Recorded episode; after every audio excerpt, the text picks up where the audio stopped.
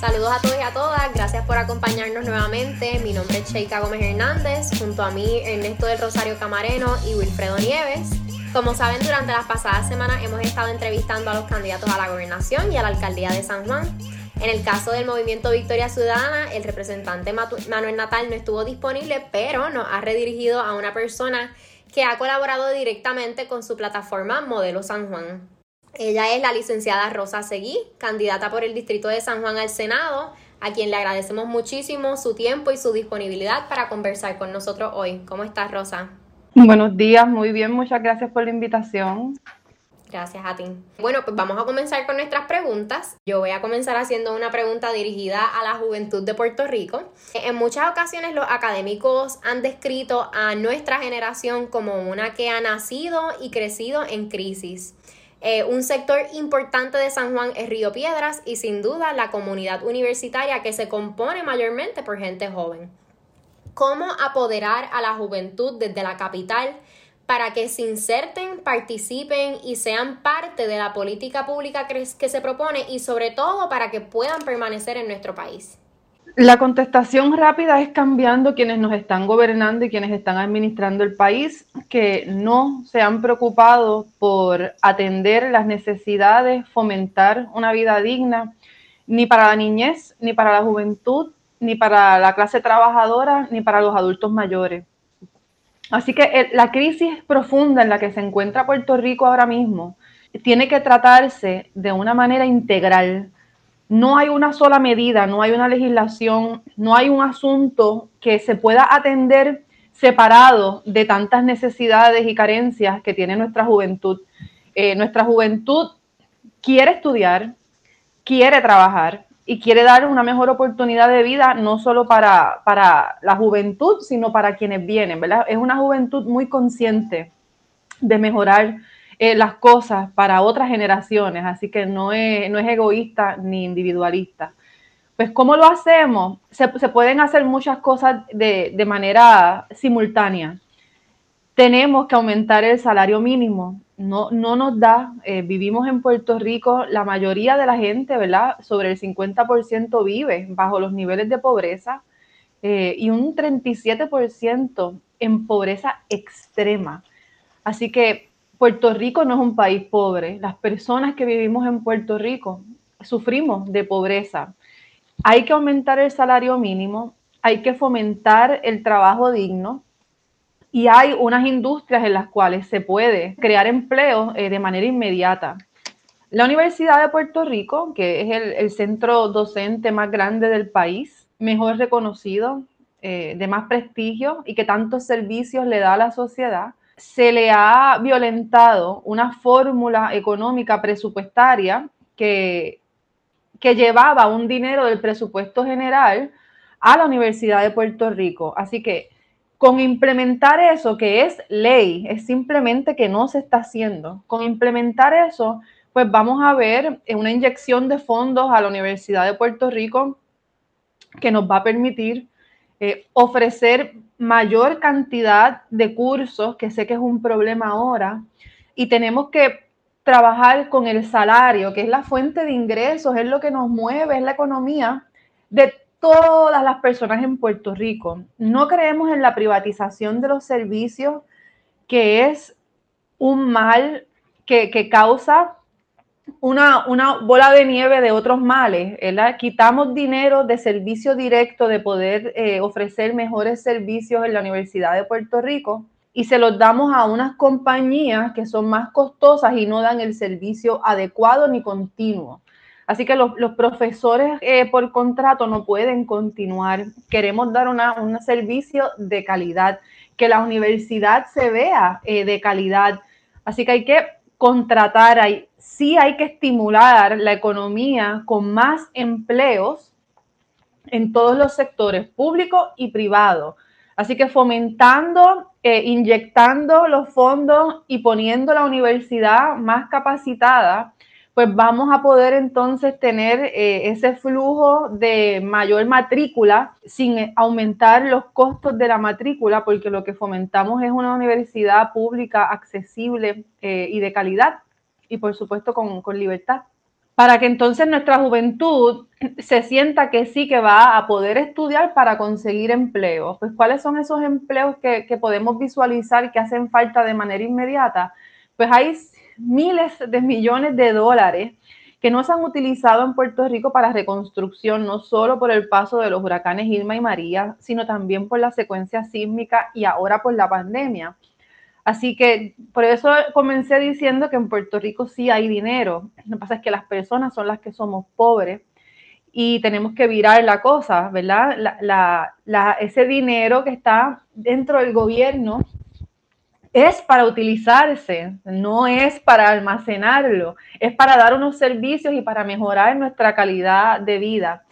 En la agricultura hay trabajo eh, y hay beneficios, ¿verdad? Eh, así que tenemos que fomentar la, agricultura, que que sé que es algo que también eh, le llama la atención a, a la juventud y no solo a la juventud, pero que suple y facilita suplir esa necesidad alimentaria que tenemos en Puerto Rico creando empleos no solo en la agricultura, sino también fomentando los pequeños y medianos negocios que tanta falta hacen en nuestro, en nuestro centro eh, universitario de, comida, de mercado y también pues satisface esa necesidad de las personas en Puerto Rico a alimentarse adecuadamente.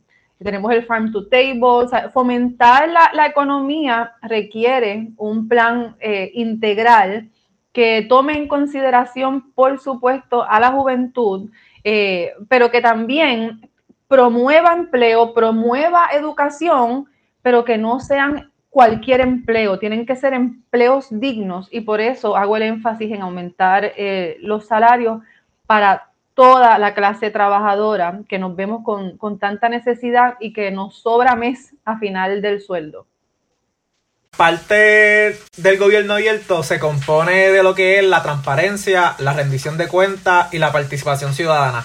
En la Cámara de Representantes, Johnny Méndez presentó la orden administrativa 2020-016 en donde restringe información pública en torno a lo que son salarios de puestos de confianza para que no se puedan este, liberar tanto ciudadanos como legisladores y Eva Prado, persona que milita en su partido, ha tenido que erradicar recursos para que se libere este tipo de información la legislatura municipal de San Juan crearía una ordenanza que favorezca al gobierno abierto y de ser así, ¿qué mecanismo de transparencia estarían implementando para que aquellas prácticas tanto de corrupción, clientelismo político y patronazgo político no se puedan dar?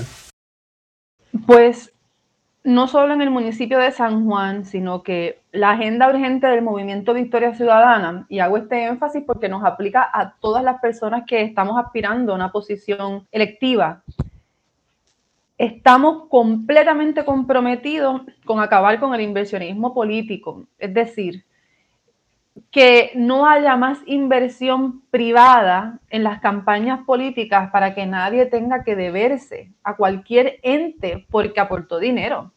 Eh, como dije, Puerto Rico hay mucha pobreza, así que si, si pensamos en que se está legislando, implementando políticas públicas solo a quienes tienen capacidad de donar, pues dejamos a la mayoría de la población. Y esto es eh, alarmante, ¿verdad? Es como un wake-up call. Eh, de quién están recibiendo dinero los políticos. Hay que acabar con ese inversionismo y tenemos que implementar unas medidas eh, que se van a implementar, ¿verdad? Que, vamos a legislar para ello, no solo para el municipio, sino para que todo Puerto Rico, el archipiélago, se beneficie de esto. Campañas políticas que pueden no necesariamente requerir de una inversión de dinero, es decir, espacios en los medios. Vamos a, hay un canal del gobierno de Puerto Rico, una corporación pública, WIPR, que puede muy bien brindar todos los días igual espacio a todos los partidos y a todas las candidaturas, independientes o no, a, exponer sus propuestas. Y no así requiriendo que una farmacéutica, eh, que una incineradora aporte a una campaña de un político para que contribuya a cómo va a legislar a favor de quienes invierten. Así que no, no solo es vamos a despilfarrar el dinero público en campaña, ¿verdad? Porque número uno no es un despilfarro, es una necesidad eh, saber eh, poder exponer cuáles son las propuestas de las personas que quieren dirigir el país. Eh, y no solo las propuestas, sino cómo lo van a hacer, que, que, yo sé que es lo que ustedes quieren, a lo que ustedes quieren llegar, ¿verdad? Esa participación ciudadana tan necesaria dentro de todos los aspectos de la, de la política y si en efecto se va a escuchar. Así que sí promovemos eh, eliminar la, la, inversión privada en las campañas políticas con unos mecanismos que no sean tan onerosos para el pueblo de Puerto Rico. Eh, sí promovemos la transparencia eh, y pues sí, una, un ejemplo eh, claro de que estamos comprometidas con la transparencia son estos pleitos judiciales que se han estado llevando. En el caso de, de Johnny Méndez, se está primero cumpliendo con el proceso antes de ir al tribunal de requerimiento de información que ha suplido una información muy parcial y vaga. Y en el caso del Senado, el Senado ni contestó los requerimientos de información y esa vista se está viendo ahora mismo a las 10 de la mañana eh, de hoy. Estaba señalada esa vista en contra del, del Senado. Así que hay un compromiso real con la transparencia, con hacer todos eh, los datos públicos, ¿verdad? Son funcionarios públicos con dinero público en el servicio público. No, no, no puedo comprender cómo personas en el gobierno de Puerto Rico le quieren dar una definición distinta a la palabra pública, ¿verdad? Eso precisamente es el significado de público, que es de todos, que nos pertenece a todas. Así que estamos muy comprometidas con eso. No sé si se tiene que pasar una ordenanza en el municipio de San Juan o de hecho, sí, hay que enmendar la ley porque sí, la ley de transparencia, que fue la que creó Ricardo Rosselló esos últimos días antes de que fuera efectiva la renuncia, o sea, después de anunciar su renuncia y antes de que fuera efectiva, esa ley de transparencia eh, tiene muchos defectos, eh, casi todas las leyes que se aprobaron a, la carrera en esos días los tienen y están hechas, para favorecer particularmente a esa administración por tanta corrupción y tanto fraude. Así que hay que enmendar esas leyes y la ley de datos abiertos para que entonces sí permita que sea aplicable a los municipios porque se excluyeron la rama legislativa, o sea, Senado y Cámara y los municipios. Así que sí, estamos comprometidas con enmendar esas leyes para que les aplique también a las alcaldías. En la plataforma Modelo San Juan, plataforma para la próxima década, específicamente hay una sección que se llama San Juan Transparente el candidato Manuel Natal presenta que estará incorporando el presupuesto participativo. La administración actual de San Juan plantea que se está implementando actualmente lo que es el presupuesto participativo. Pregunta, ¿la propuesta de presupuesto participativo que ustedes ofrecen es una continuación del actual o es diferente? Y de ser diferente, ¿cómo se estará implementando para que los sanjuaneros puedan participar de ese proceso? Pues una cosa distinta que se ha hecho desde sin tener que haber llegado a la alcaldía es la selección de los representantes a la Asamblea Legislativa Municipal. Y se hizo dividiendo el municipio en 14 zonas y dejando que cada zona escogiera a esa asambleísta municipal que les iba a representar. Así que ya de entrada, eh, las personas que son las candidatas a la legislatura municipal no fueron electas por el candidato Manuel Natal. Y eso es algo muy distinto a lo que se ha hecho, ¿verdad? Porque eh, estamos hablando de personas que fueron las comunidades las que escogieron. Así que no, no se deben al candidato a la alcaldía, sino que se deben a sus comunidades. Y eso pues va a favorecer definitivamente ese compromiso y esa lealtad que tienen las candidaturas a la legislatura municipal yo tengo que ser muy sincera y dentro de las campañas políticas yo nunca había visto una candidatura a una alcaldía que resaltara tanto la figura de los legisladores y legisladoras municipales.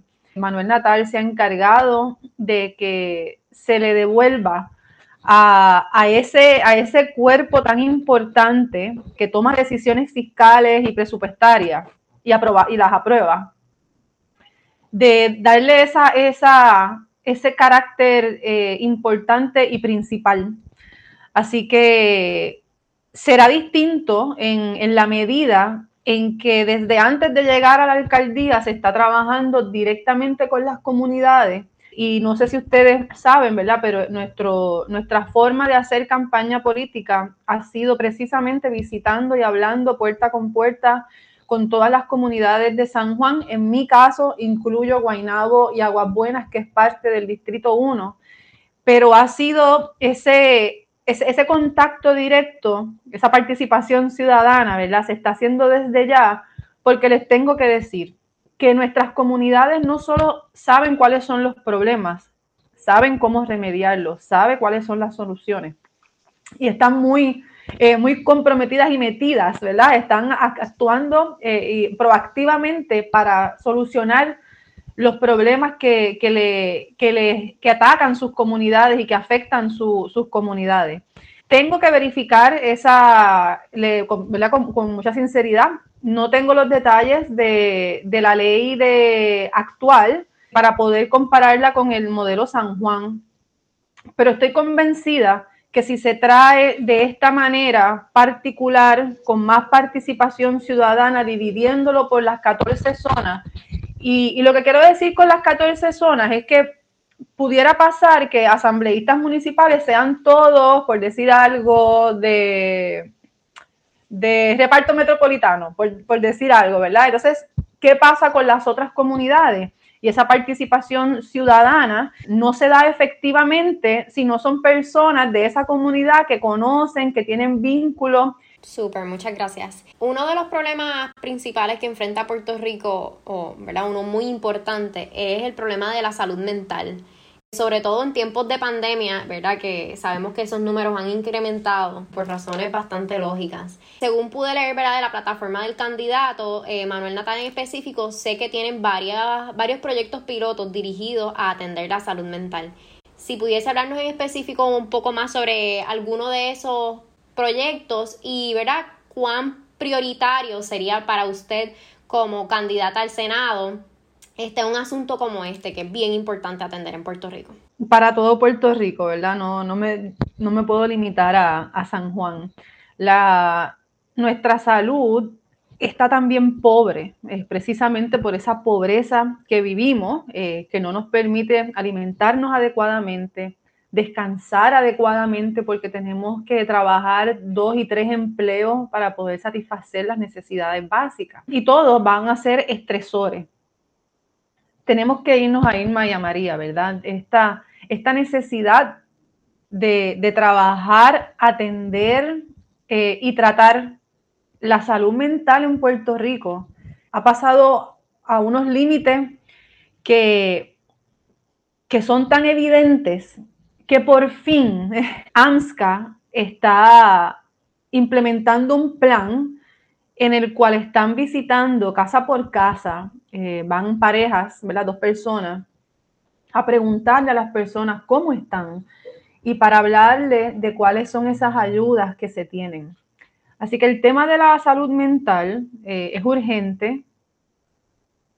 La salud mental eh, y, los centros de tratamiento a los cuales se envían las personas, especialmente que, pasan por un proceso judicial penal, eh, es de las condiciones son infrahumanas. Es muy lamentable lo que está sucediendo. Así que se tiene que hacer de una manera urgente y quiero hacer énfasis, ¿verdad?, en, cuál es ese plan más importante y es implementar un seguro de salud universal con pagador único. Si continuamos en Puerto Rico viendo estos servicios esenciales, esenciales tiene que ver con que no podemos subsistir sin ellos, como la electricidad, como el agua, como la salud, como la educación, si no los vemos como servicios esenciales en vez de como una mercancía, vamos a continuar como vamos. Así que es imprescindible que atendamos la salud como el servicio esencial que es y quitemos ese ánimo de lucro, ¿verdad? En un gobierno no puede estar dirigiendo un país pensando en cuánto dinero se va a ahorrar para salvar vidas. No, no puede estar pensando en cuánto me va a costar arreglar este hospital en, San Juan si solo eh, atiende a 15 personas. 15 personas tienen un valor incalculable, son nuestras vidas, es muy importante. Eh, no somos objetos. El, gobierno se debe a la gente y, tenemos que, cambiar esa forma de pensar de que cuánto nos va a costar ofrecerle la, salud, el tratamiento preventivo, eh, emocional eh, y mental a nuestra, a nuestra gente. Así que creo que algo que, nos distingue y que va a sobresalir en, la, en, nuestra ciudad capital, en San Juan, va a ser esos servicios de, salud, porque existe la estructura dentro de San Juan con, con sus centros municipales que solo hay que ponerlo a correr. Eh, hay estructuras que se han cerrado, eh, como en Puerta de Tierra, eh, y las personas la necesitan. Y aunque sea una persona, igual que con las escuelas, tenemos que ofrecer ese servicio. Eh, eh, no podemos pensar en cuánto nos cuesta brindarle educación y comida a alguien, cuánto nos cuesta brindarle salud a las personas. Eh, tenemos que acabar con ese ánimo de lucro, eliminar el ánimo de lucro de nuestros servicios esenciales como la salud y reforzar el tratamiento preventivo que tanta falta hace. Ahora mismo, la salud mental de Puerto Rico está muy, pero que muy afectada. Así que no podemos trabajar con, la implementación de un plan que, esté basado en que las personas se encuentran en un buen estado de salud. Hay que trabajar con educación, con enseñanza eh, y con tratamiento de rehabilitación por tantos traumas que, hemos tenido y de las cosas muy tristes, ¿verdad?, que, han sucedido con, con las muertes que ocasionó las miles de muertes que ocasionó no solo los huracanes Irma y María, sino el mal manejo, ¿verdad? Post los huracanes del gobierno, personas que perdieron a, a sus familiares dentro de sus casas, que no tenían acceso a poder salir y estuvieron con esos cuerpos, eh, de las historias que yo, que yo recibí personalmente cuando estuve eh, trabajando en la recuperación y en, y en el servicio eh, de entrega de ayuda post María. Así que es muy importante bregar con la salud y lo más que nos caracteriza es eliminar ese ánimo de lucro de un servicio esencial y proveerlo para todas las personas en Puerto Rico, para todas las personas, un seguro de salud universal. Una de las cinco áreas que presenta el modelo San Juan es el área de innovación. Y sin duda alguna, la administración pública contemporánea carece de innovación, dada cuando surgen problemas se ejecutan los mismos instrumentos. Eh, una de las cosas que menciona dicha área es la sección de empleos verdes de San Juan, en donde se busca crear un programa de empleo municipal para abordar lo que es el cambio climático y su impacto esta oficina estaría creando algún tipo de política pública en donde se desligue el crecimiento económico que deteriore el medio ambiente? Sí, definitivamente estamos muy comprometidas con la aceleración, esa transición acelerada a la energía renovable. Y cuando comencé hablando con las industrias en las cuales se pueden crear empleo, estaba pensando precisamente en, en esta, en cómo en Puerto Rico podemos producir eh, mucho, ¿verdad? Nos podemos dedicar a producción de, ciertas áreas, eh, no a la, producción desmedida y que no, atente contra el medio ambiente. Estamos viviendo una crisis climática, una emergencia climática. Eso es evidente y no podemos continuar eh, negándolo. Así que hay que darle una prioridad a este tema porque no vamos a tener entonces tierra, país y mundo si no lo atendemos. Así de, urgente es. El empleo consiste en que se pueden fomentar industrias de producción de las placas solares y de, y de, todo, y de todo el aparato que se requiere para poder poner estas redes y microredes a funcionar.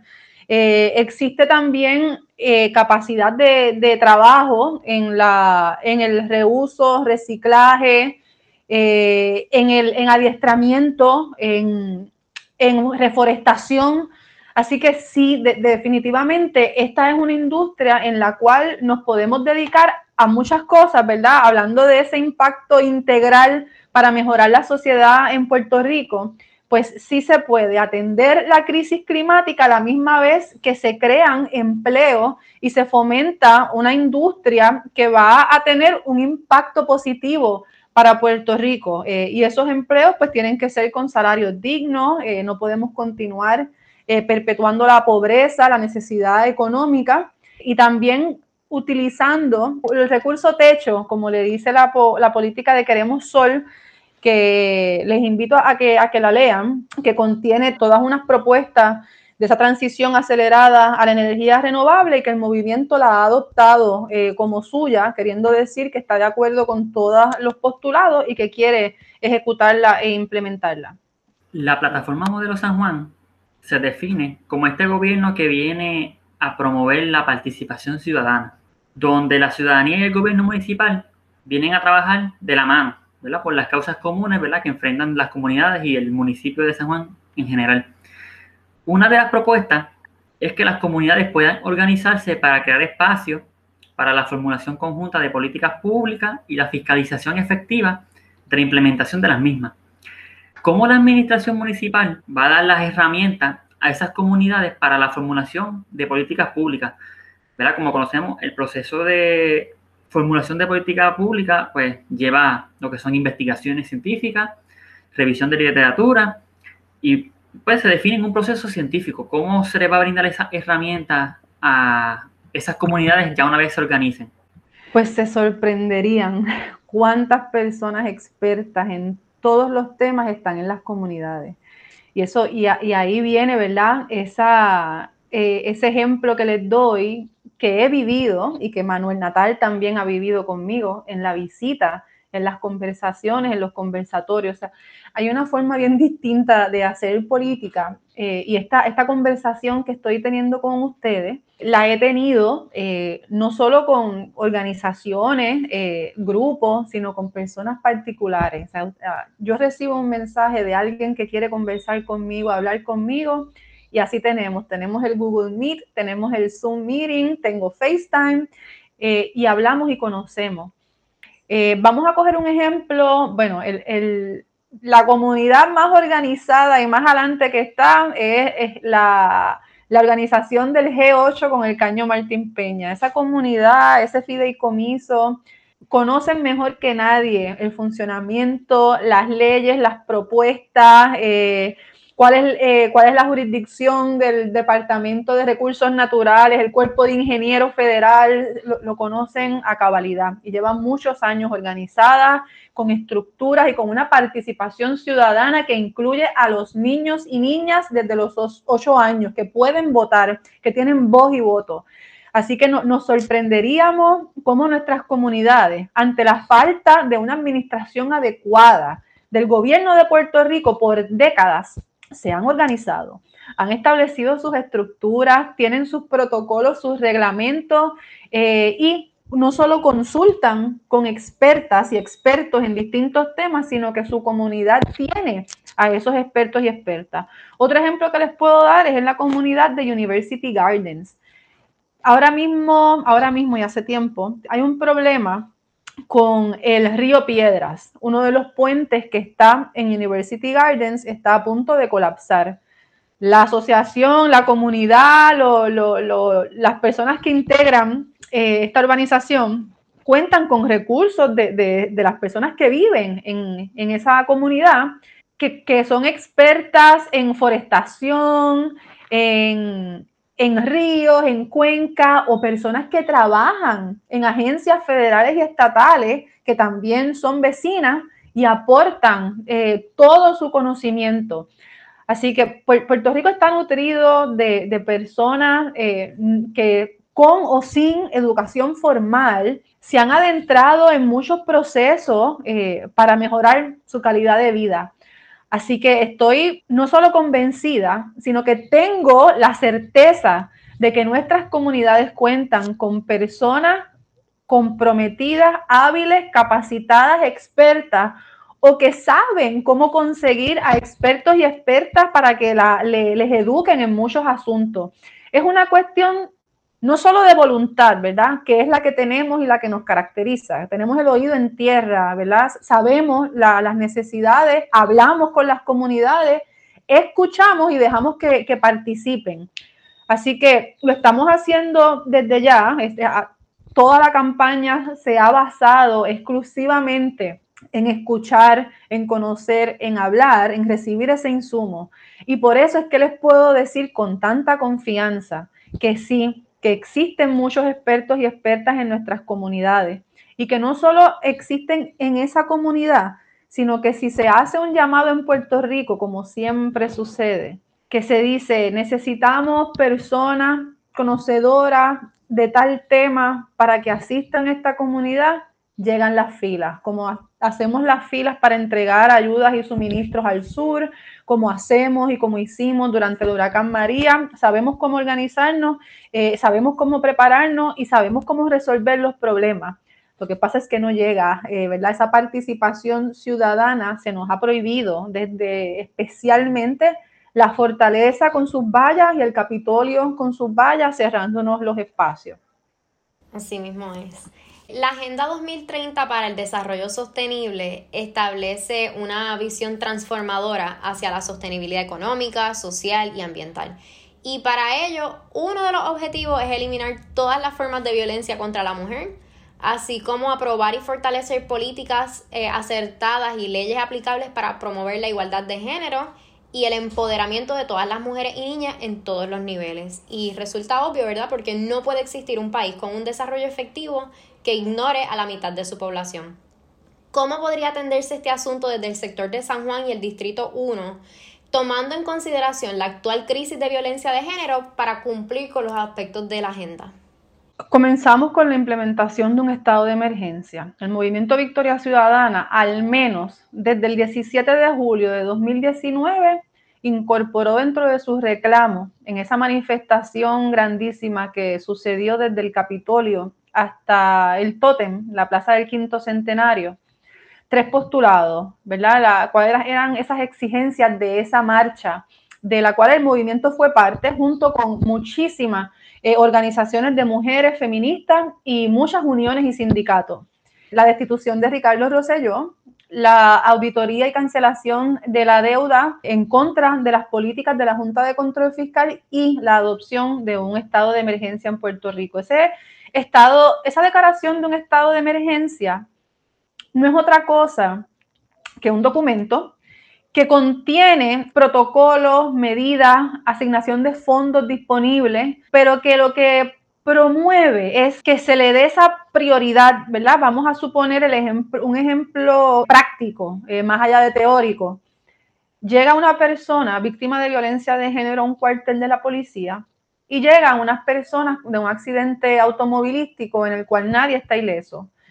Si llega primero el accidente y se está atendiendo y a su vez entonces llega eh, una persona víctima de violencia de género, se le tiene que dar prioridad, ¿verdad? Es una prioridad que se le tiene que dar porque estamos en una emergencia, porque tenemos que ver las consecuencias de estos actos, porque no puede continuarse con impunidad en Puerto Rico.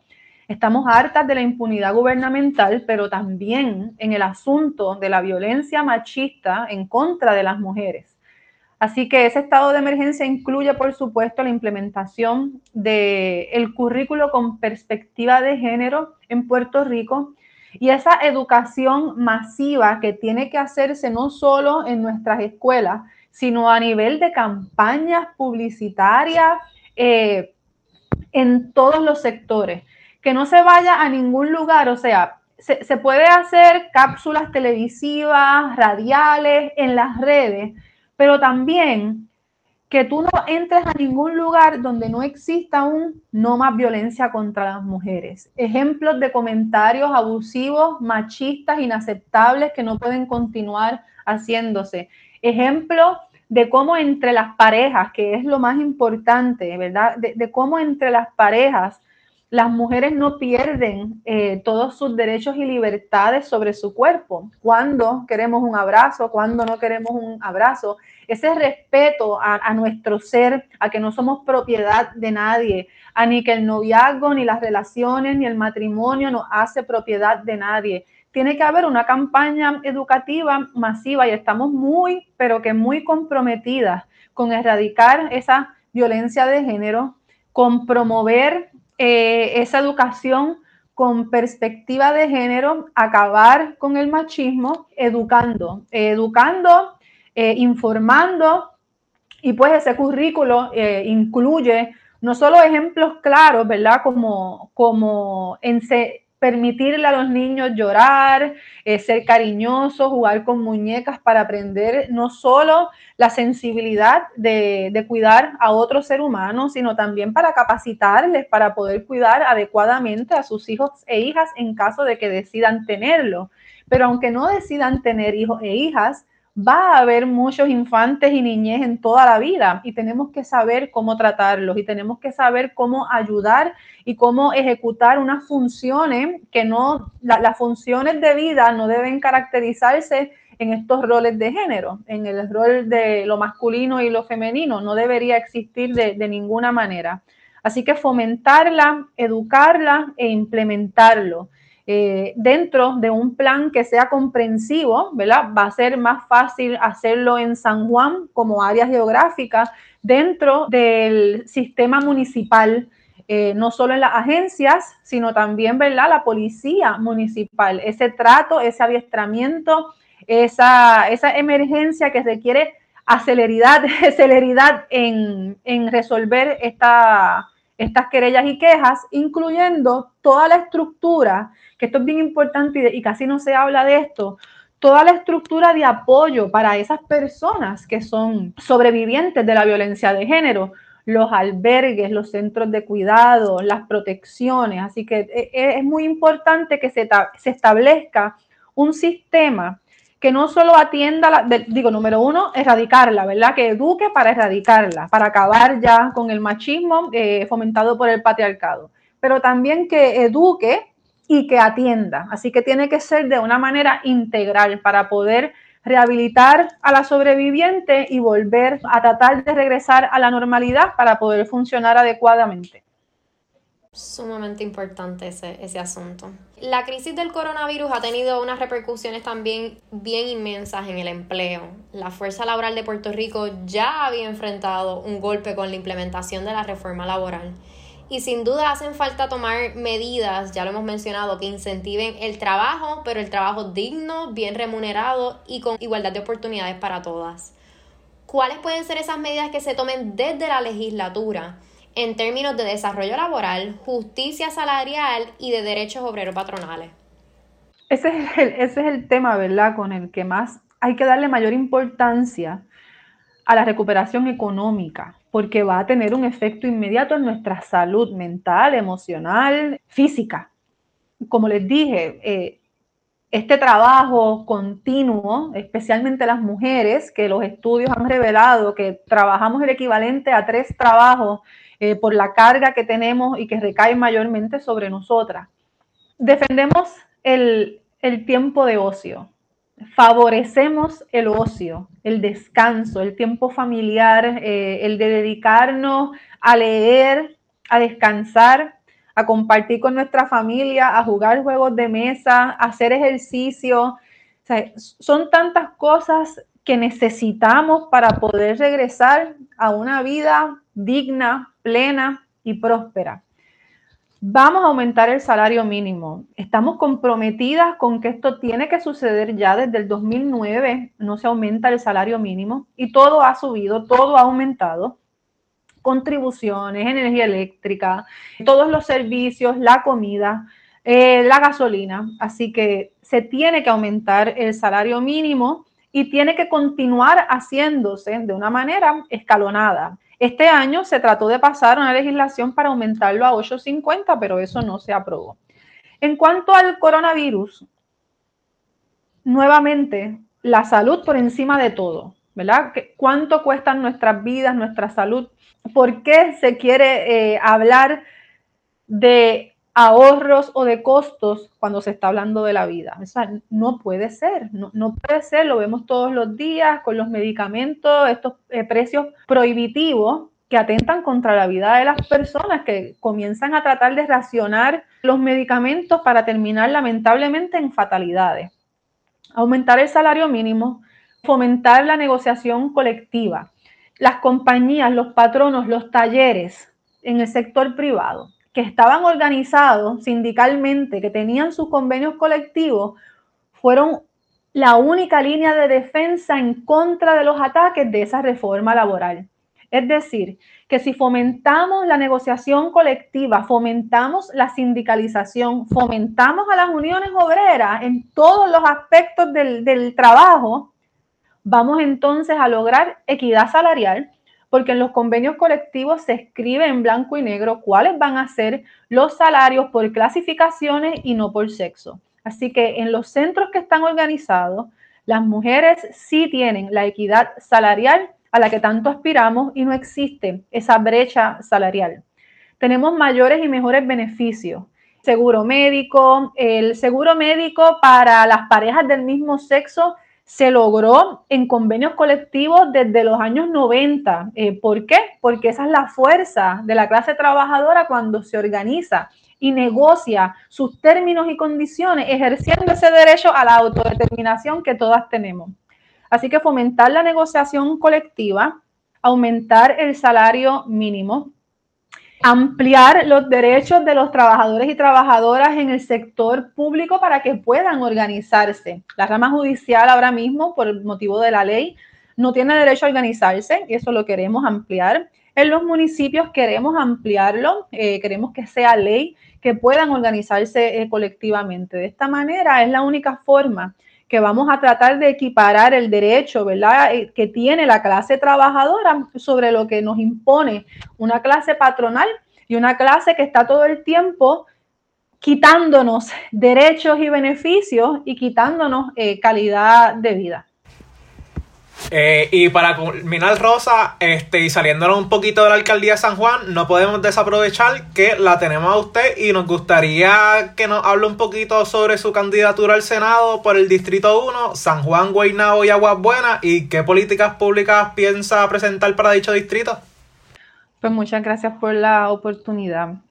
Algo que me enorgullece mucho es la participación de las mujeres dentro del movimiento Victoria Ciudadana, que se estableció mediante reglamento que teníamos que ser el, el 50% de mujeres en todos los puestos electivos.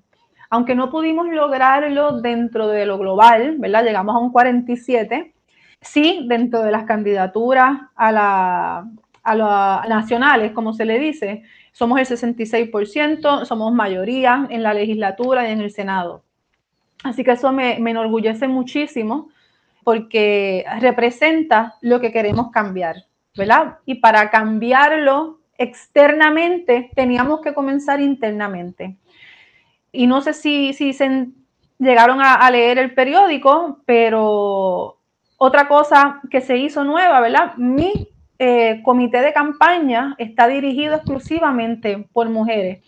Así que son cosas que lo que tenemos que hacer es tener la voluntad para hacerlo y lograr ese, esa transformación, ese cambio y sin querer ser clichosa, hacer historia, porque sé que es el, lema de, Manuel Natal, pero realmente sí se está haciendo historia de esta manera, eh, permitiendo, exigiendo, eh, ¿verdad? Porque así es como tenemos que hacerlo para lograrlo, se tiene que exigir toda eh, exigiendo la, mayor participación de mujeres en, todos los espacios, incluyendo eh, la política, la política pública, la gobernanza, la administración, o sea, posiciones de poder.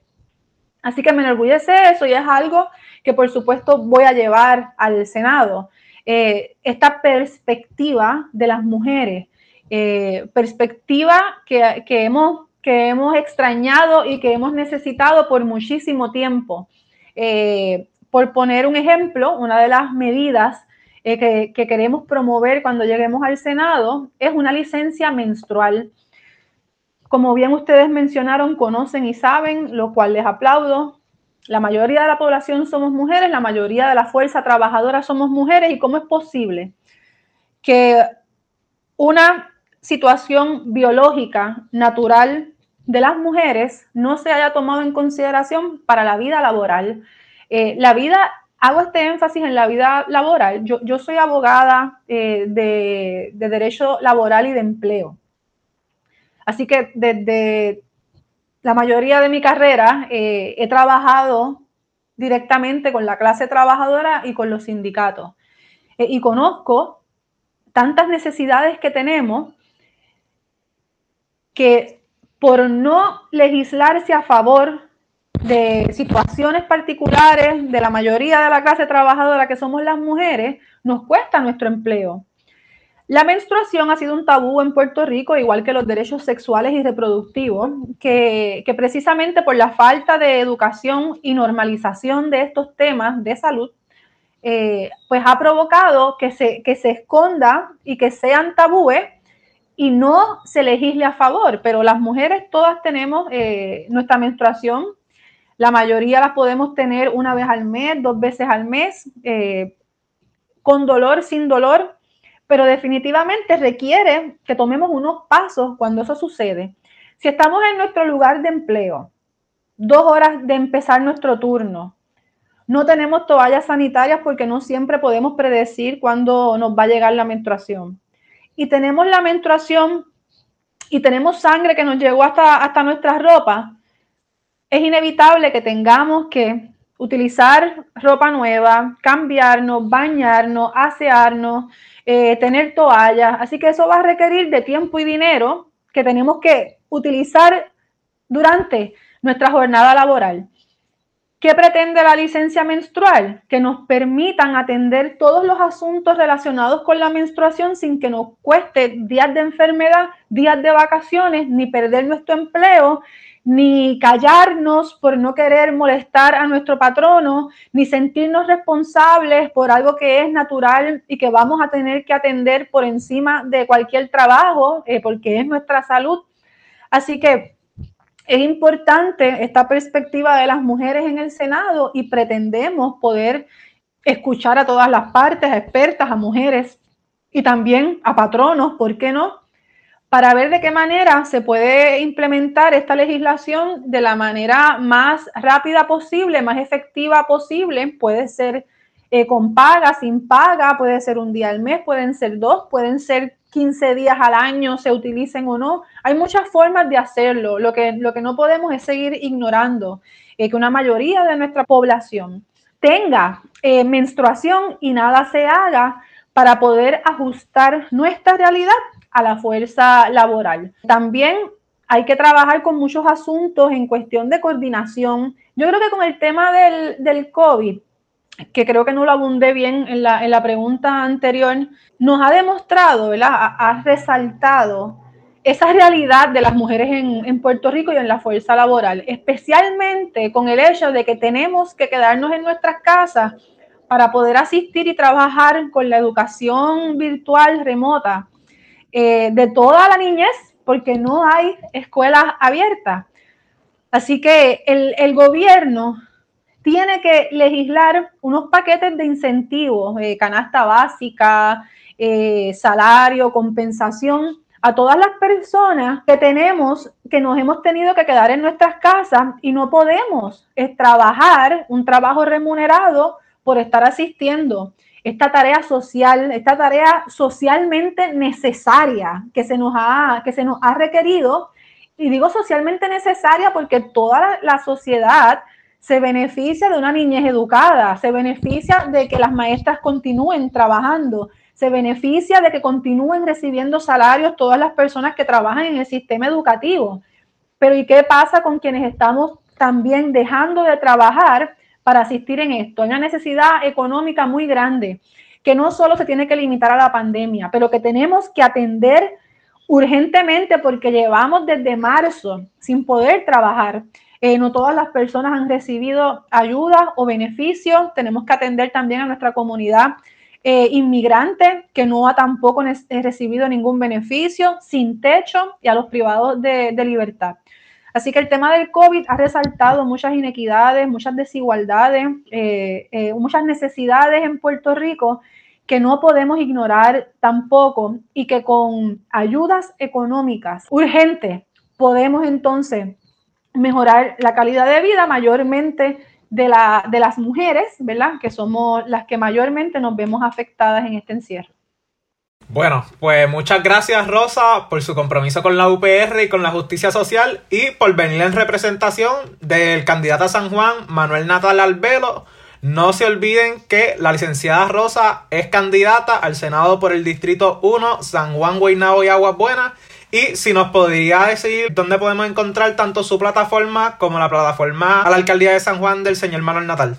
Con mucho gusto. Mi página web es rosasegui.com y también estoy en las redes como Rosasegui 2020 en Facebook, Instagram y Twitter. También tengo una página en YouTube y tengo una cuenta en Spotify donde tenemos ahí una musiquita eh, bien chévere.